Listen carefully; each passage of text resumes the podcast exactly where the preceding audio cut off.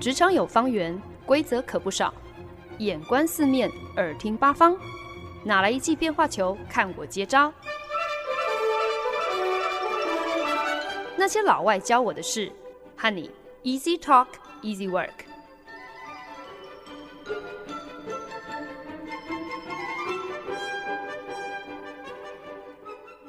您现在收听的是《那些老外教我的事》，我是节目主持人焕恩。在台湾的大家最近都好吗？因为进入了防疫的第三级警戒嘛，所以大家也开始体验了居家办公的人生吧。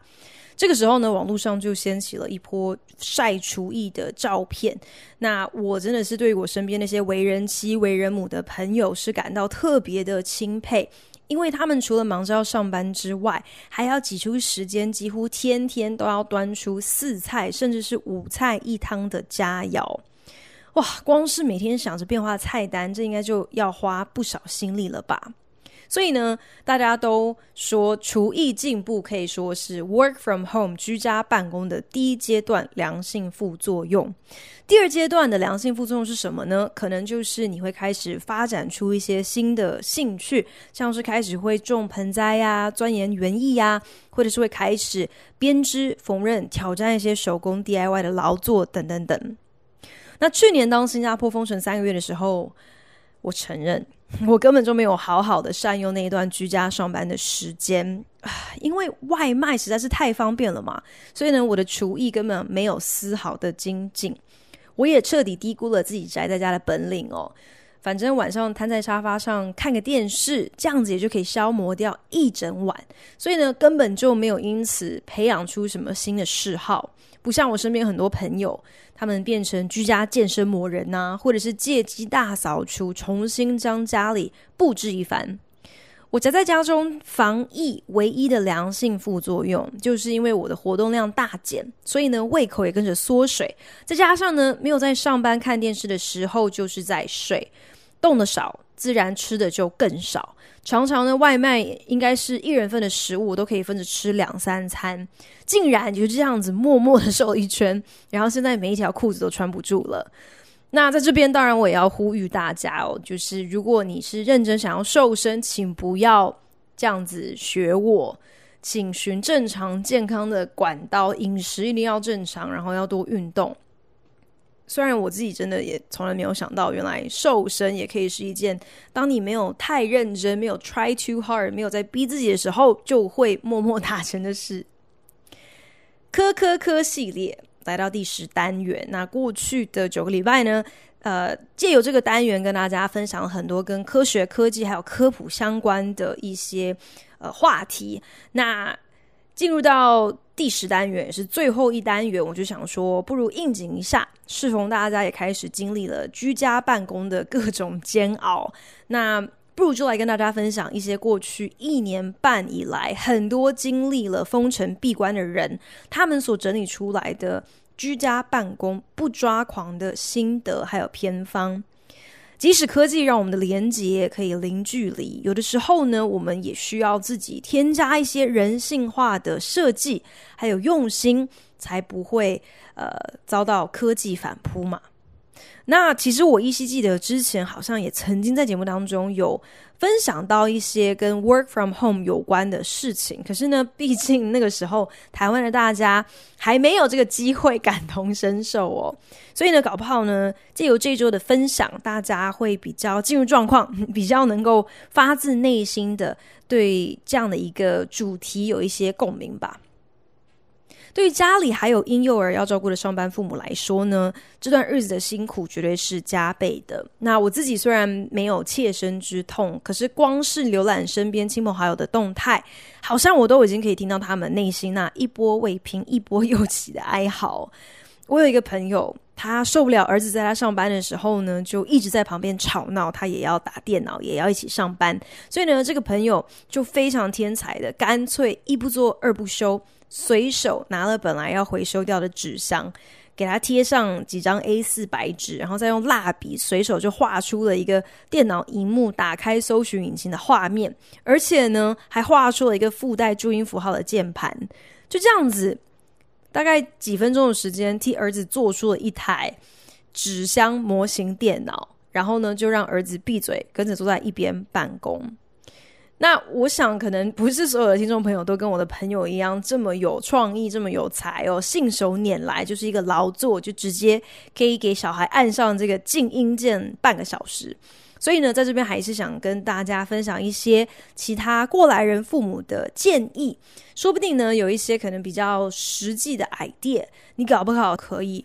这个一样画葫芦的来执行哦。那最不济最不济呢，就把今天这期节目当做是一个心灵慰藉吧，就是提醒你、鼓励你。原来呢，这段期间呢，真的不只是你一个人这么惨啊，很多人都跟你一样哦，被关在家里，小朋友在家里，就要上班又要顾小孩。那如果是这样的想的话，希望透过呃今天的节目，你心里头也算是可以得到一点点安慰吧。为了防疫，不得不居家上班，可能会遇上的烦恼其实还真不少。从有没有够稳定的网络可以支援你的工作，到你们公司根本有没有提供笔记型电脑，方便你可以在家上班。当然呢，这一切的前提都是你的工作内容是可以远端完成的。光是这几道基本门槛，其实呢，我知道就已经让很多人的居家办公大计可以说是出师未捷身先死。可是，即便你克服了这些科技上的障碍、硬体上的障碍之后，还是有很多其他更恼人的困扰。比方说，像是夏天的时候要居家办公，光是电费就已经是多出一笔全新的开支。我当时在新加坡的时候，你要我一个礼拜七天都开一整天的冷气，就算过去一年半我都没有办法出国旅行，省下的那些钱其实也通通直接拿去缴电费就算了。所以呢，最后我就决定。我来投资买一台电风扇好了，那加上把落地门窗都打开哦，白天的时候呢，才勉强还耐得住新国热带岛屿那种闷热。有的时候真的受不了，那就干脆溜去楼下的咖啡厅上班，顺便吹吹免费的冷气。可是呢，其实说这个冷气是免费的也也不尽然，毕竟你要去人家店里霸占一个座位，坐个大半天的。你不消费怎么行呢？所以随便点一个简餐加一杯饮料，四五百块台币跑不掉哦。所以其实有的时候算下来，搞不好你还是自己在家里喝白开水，自己开冷气，自己付电费，还划算一点。那不过呢，我们的公司也算是还是有一点点良心啦。在政府宣布封城，要求能居家上班的人一律要在家办公之后的。一段时间，我们公司那个时候就公告说，员工每个月的电费可以拿来报账请款。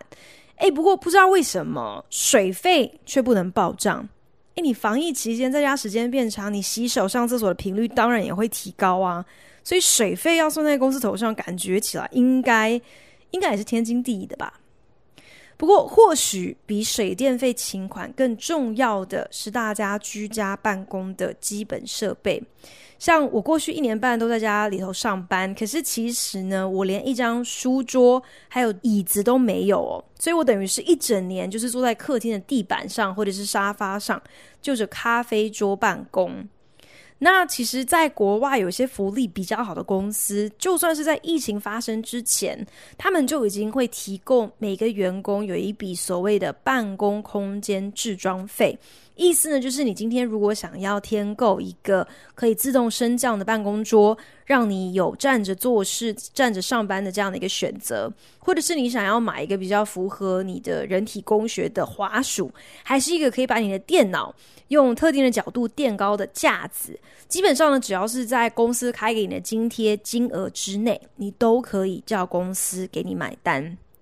这样的一个福利，在居家办公成为常态的现在，我是觉得好像更为实际、更为重要哦。所以呢，如果你有机会可以跟你的公司、跟你的主管谈一些防疫期间的额外福利的话，不妨参考一下这样的一个 idea。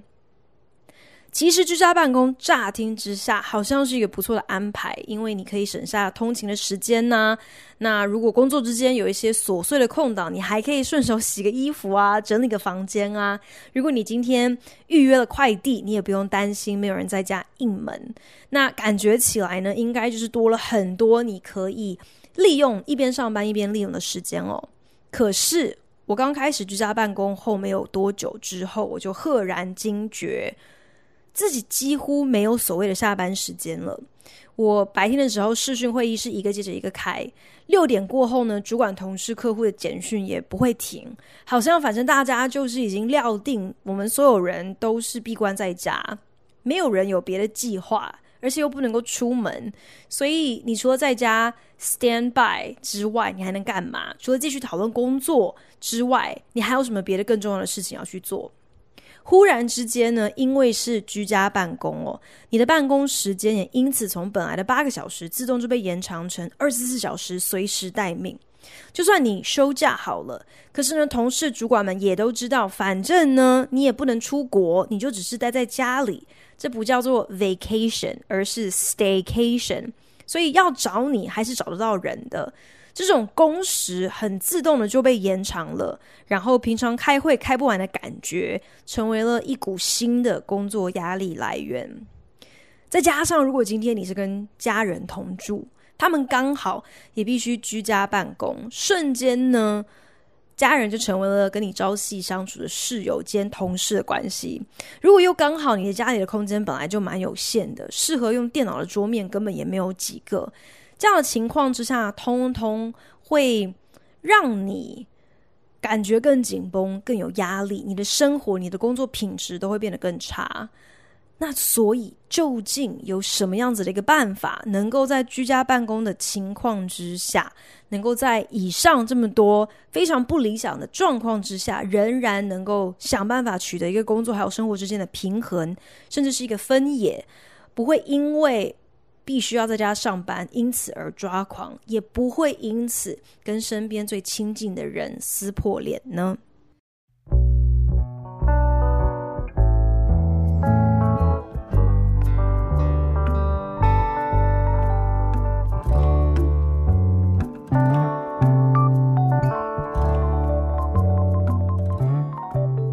您现在收听的是《那些老外教我的事》，我是节目主持人焕恩。科科科系列第十单元要来跟大家分享 Work from Home 居家办公不抓狂的重要准则，让能够在家上班的听众朋友可以参考一下。如果呢有听到实用的建议，希望呢呃你们有机会可以立刻来为你们的居家办公生活带来一些缓解，立刻来提升你在工作上在生活上的品质还有平衡。首先呢，不管你今天是一个人还是呃跟家人同住，work from home 居家办公的最重要关键呢，还是你要先把自己照顾好。把自己照顾好呢，就包括要耐性的给自己一点点时间去适应这样的一个新的变化，一个新的日常。虽然身边少了同事可以互动，甚至少了午休的时间可以出去买饭呐、啊，顺便透个气这样的一个机会。但是呢，平日在家的时候，你也应该要安排休息还有伸展的时间，可能每隔一个小时就要起来走走，起来伸伸懒腰，不要一个人一屁股坐在电脑前，就从早上深耕到半夜。我觉得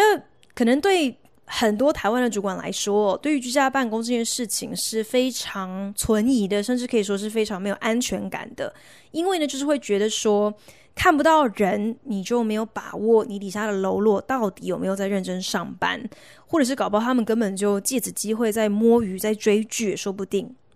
不过我认真觉得，就是以过来人的经验，那些、呃、想摸鱼的员工呢，就算今天他被关在办公室里头，让他在办公桌前坐足八小时，这也不代表说他真的就很有效率的完成了很多他应该做的事情。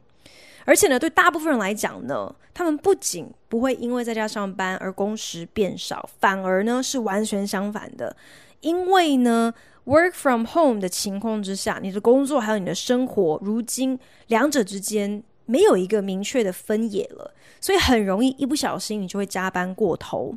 虽然你今天好像省下了通勤的时间，呃，可是并不会因为这样子你就每一天都一定能够准时吃晚餐呢，甚至。就是因为你现在不需要被迫中断你自己的工作，要赶着去搭车回家，所以呢，你可能一专心弄个东西，然后才一眨眼的功夫就已经弄到晚上八九点了，你还还不自觉哦。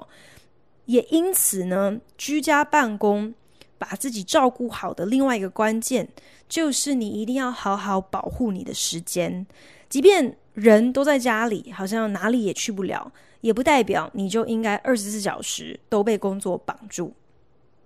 也正是因为工作和生活失去了过往那种很明确的分野，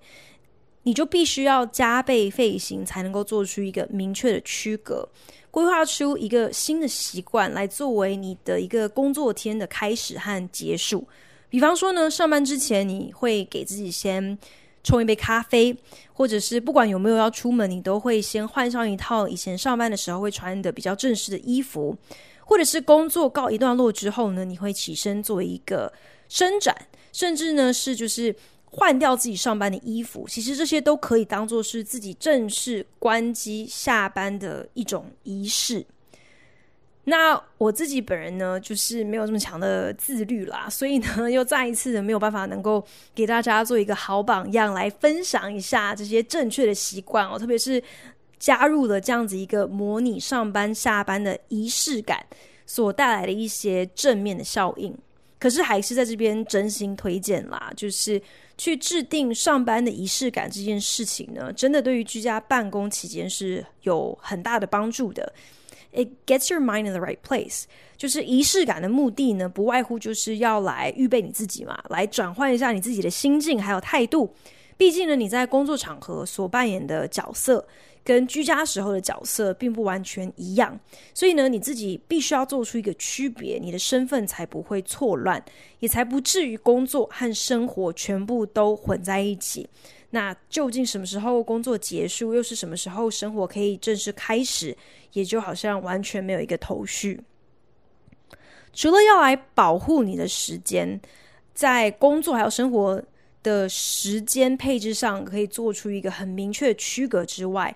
尽可能的你也应该要来保护自己的办公空间，能够跟生活空间也要有一个分野。那当然，再一次的，我个人的经验呢，又等于是替大家做一个错误的示范，因为呢，我办公、吃饭、追剧、睡觉都可以发生在同一张沙发上、同一个咖啡桌前哦。那我觉得，特别是跟家人同住的听众朋友，可能在这个部分保护你的办公空间这件事情上头，可能难度又会更高。可是，可能至少要想办法跟家人沟通清楚，就是办公空间的一些配置。如果可以维持一个一致性的话，这样子其实也是省了一个烦心的事情哦，不用每天早上起床，可能还得要跟家人去抢同一张桌子、抢同一个房间，或是抢同一个角落，才能够让你每天顺利的开工。说好要在节目当中替那些居家办公还要顾小孩的听众朋友带来一些鼓励还有慰藉哦。那在这边真的是非常非常佩服。呃，已经有小朋友，然后这段期间也被一起关在家里的这些听众朋友，你们真的是辛苦了。那在这边就是跟大家分享一下，根据很多也经历过长期封城闭关的父母亲，他们呃能够活过那段日子，然后没有没有抓狂，没有兽化，没有俩工。其实第一个关键呢，就是放过自己，让孩子用 iPad 伺候吧。对一些家长来说，小朋友年纪还太小的时候呢，尽量不要让他们看太多的电视，或者是用很多的平板电脑，可能连手机荧幕都不想要给他们看。这其实是一个对的坚持嘛，就是怕小朋友他们的眼睛很早就坏掉，视力就会退化，近视加深，更怕他们太小就依赖这些电子产品，然后活在虚拟的数位的世界里头，反而忘记怎么跟人互动。但是非常时期也只能够出动非常手段了。这个意思呢，当然不是你就放任小朋友让他看一整天的电视也不管他。可是呢，如果你刚好有一个很重要的会议，非常需要让孩子能够安静个半小时到一个小时的时间，那也只好出此下下策喽，用电视或者是平板电脑来转移孩子的注意力。所幸呢，其实现在已经有越来越多还算是优质，然后又是具有教育意义的线上儿童内容，啊、像是有一些线上说故事的时间啊，或是儿童瑜伽等等。那如果是选择这样子的一个内容的话，或许呢，父母亲你真的可以放过自己，不需要好像非常的有罪恶感，让孩子看电视，让孩子看平板。那之前呢，曾听说，就是我有一个朋友的朋友，他呢就在那种线上教学平台登记，开了一个专门针对小朋友的线上课程。内容呢，其实就是教小朋友认识一些不同的动物什么的。可是好笑就是教材，它是直接截录维基百科的内容。虽然这感觉好像真的就是很捡现成哦。可是呢，他这个课程一推出来，竟然就大受社区家长的欢迎，因为真的是非常时期，每一个要在家上班的父母亲都急需一些让他们放心的节目内容，可以代替他们暂时转移孩子的注意力。如果只是一个老师在视讯会议前念维基百科的内容给孩子们听，那也就挡着用了吧。如果家中有一些年龄比较大一点点的幼童，那么可以考虑分派一点家事，免费的派童工上阵，put them to work。有的时候甚至也不需要是什么特别认真的家事哦，你可以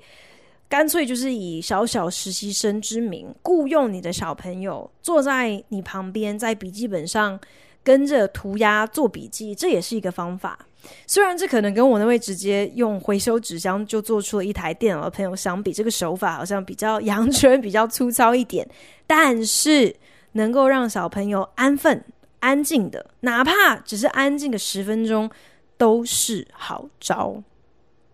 很多家长呢都意识到，不得不居家办公的这段期间呢，必须要有足够的弹性去配合随时都有可能出现的变数哦。那过往呢，爸爸妈妈有完整八个小时的上班时间，这样的一个作息呢，势必是必须要有所调整，你才能够满足家庭现在的需要嘛。所以呢，有些父母亲甚至呢会让孩子一起参与在订定他一整天的这个时程表，让孩子有这个参与感。其实同时也是学习怎么样子说到。要做到这样的一个规矩哦，自己说好什么时段做什么事情，你就不能够反悔，因为这个时间表是大家一起定的。那父母亲呢，也能够以孩子的时间为准，来适度的调整自己上班办公的时间。毕竟孩子早上才刚起床，才正需要有人张罗的时候，不管是妈妈或者是爸爸，挑这个时机点。就自顾自的把自己关进书房，一整天都人间蒸发，好像也不是很合适。亲子一起订定时间表这件事情呢，其实等于也是替彼此约定俗成一整天的一个既定行程哦。对孩子还有对父母来说，其实都是好的。知道一天下来就是有这些，还有或者是那些该做的事情，要在这一些时间点完成。等于是养成了一个按表操课的习惯，那对彼此的时间还有作息也比较有一个底。这种时候呢，也正是队友互补、分工合作的关键时候。如果你和你的另外一半都需要居家办公的话，其实呢，也可以协调负责的时段嘛。然后什么时间点交班，可能你负责上午的时间，我负责下午的时间。彼此虽然可能没有办法有一个很完整的八小时上班时间，那有一些该做的事情势必都是得要等到小朋友上床睡觉之后才能够处理。可是至少如果可以分时段来进行一个区域联防，就是分班次、分班表来顾小孩的话，其实也能够极小化，就是自己的能够专心上班的时间，不要被切得太过零碎。不过，可能最关键的一点是要能够跟自己的主管沟通居家办公的一些你特有的一些考量啦。那这一点可能也是最困难的，毕竟弹性工时这种概念在台湾职场可能还是比较少见。那主管是不是有足够的同理心，愿意在防疫期间提供多一些的弹性，并且能够信任你觉得能够负责的规划自己所能够运用的时间？按时完成你该做的工作，这个部分恐怕也还是要看人啦。但是呢，自己如果有任何的需要，不管是在顾小孩上需要支援，或者是在工作内容上可能需要主管同事的帮忙，你不说就没有人知道啊。说出来至少还有一个可能是可以有一些讨论的空间嘛。所以呢，在这段期间呢，虽然移动上多少是受到限制的，可是千万不要再另外限制了人情的交流和互动了。记得去主动关心别人，同时呢，也要能够适时去接受他人的关心，不要不好意思主动求助，然后什么事情都觉得好像只能够自己扛。It takes a village。英文常常说，要把一个孩子带大，是一个要费尽一整个部落的心血的一件事情哦。意思就是，做父母亲的，随时随刻都还是需要其他人帮忙分担，这是非常正常不过的事情。正常时候都是如此了，更何况是非常时期呢？所以呢，照顾好自己，也照顾好孩子的最大关键，除了要有能够应变各种程咬金杀出来的这样的一个弹性跟韧性哦，更要知道适时的去接受，并主动寻求其他人的一臂之力。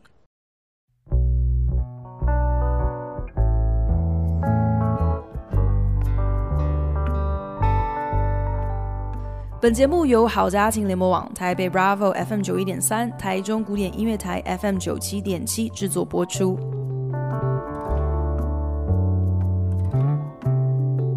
科科科系列的第十单元，也是这个系列的最后一个单元了。想说呢，刚好可以借机来跟大家分享一些 Work from Home 居家办公的心得。其实呢，集结的不只是很多人过去一年半的经验哦。毕竟，其实有很多的自由业者，他们早在疫情之前，居家办公就已经是他们的常态了。所以在这一方面呢，他们是特别的有心得。那节目一开始聊到了一些常见的居家办公困扰嘛，包括像是网络啊、设备啊，甚至是冷气电费的问题，以及跟你一起被关在家里，一秒钟就变成你的新同事的家人。所有人同时塞在一个屋檐下，特别是一个根本不是设计要拿来办公、拿来上学的这样的一个空间，可能会出现各式各样的不方便。当然呢，还有就是这样的一个办公形态，其实呢，很有可能会很显著的影响你的工作，还有你的生活品质。可能不知不觉你就加班加过了头，可能天天都是这样的一个情况。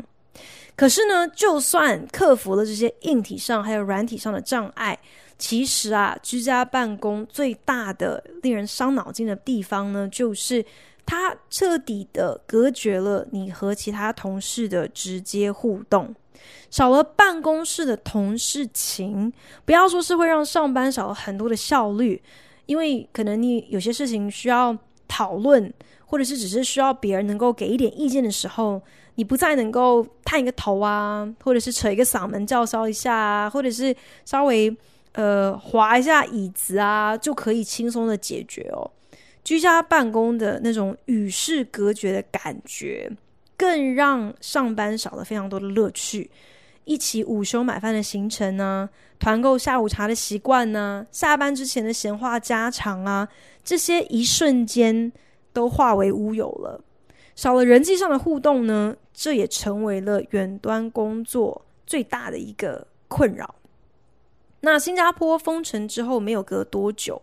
我就有团队他们会主动安排一些团康的时间。那有的时候呢，是会选在礼拜五中午用餐的时候安排一个试训，主管甚至呢还呃很有心的拨出了一笔公款，就是让大家可以用公费来订购午餐。叫外卖，然后等到外卖送到了，就大家一起来参加这场午餐试训，来参加呃，就是有一些同事安排的团康活动。那当然呢，也是有一些 Happy Hour 是会安排在下班时间之后，一样是透过视讯，然后邀请大家就是自备酒水，透过荧幕，然后一起同乐，一起来玩一些有奖征答的游戏，这样子。所以呢，有一些线上团康游戏软体，像是 Kahoot、Jackbox Games 等等等，也都是呃，因为这场疫情在这段期间呢，红极一时，成为了大家可以下班，然后好像虽然不能够面对面，但还是可以一起在同一个时空做同一件事情，一个娱乐、消遣、互动的管道。我自己个人的经验呢。虽然有的时候也是会觉得，就是我都已经视讯开会了一整天了，我中午吃饭的时候，或者是下班的时候，我真的不想要再继续视讯了。我就是想要可以下班，然后躺在床上，什么事情都不要做了。可是呢，当你一个人被关在家里，然后哪里都不能够去，任何一个能够跟别的人互动的机会，真的都非常的重要。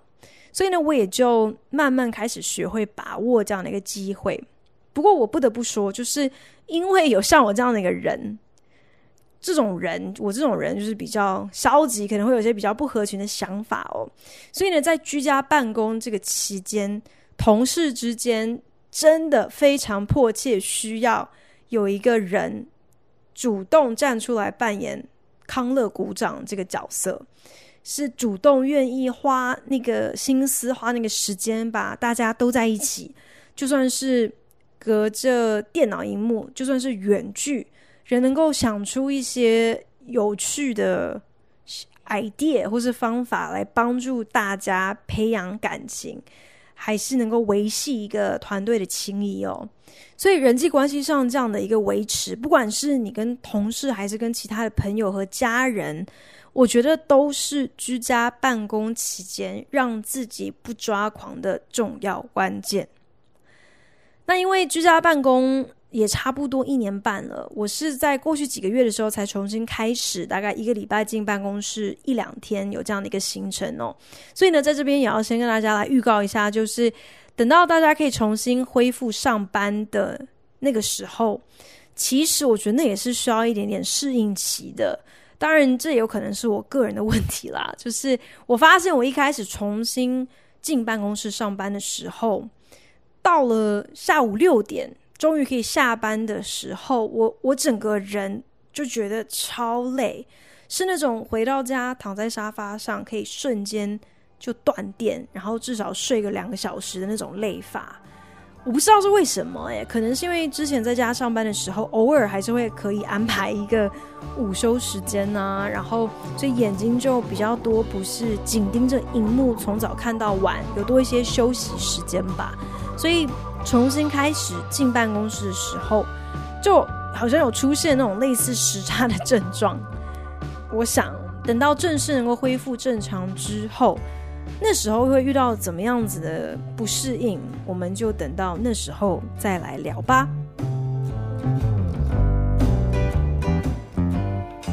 感谢您的收听。如果您对那些老外教我的事有任何的想法建议，我都非常欢迎你帮我到 Apple Podcast 打新评分，并且留言。也邀请你可以来订阅这个节目。不管你是用 Castbox、Spotify 或者是任何其他的 APP 平台，都可以找到我的节目哦。那我们就下一集再见喽，拜。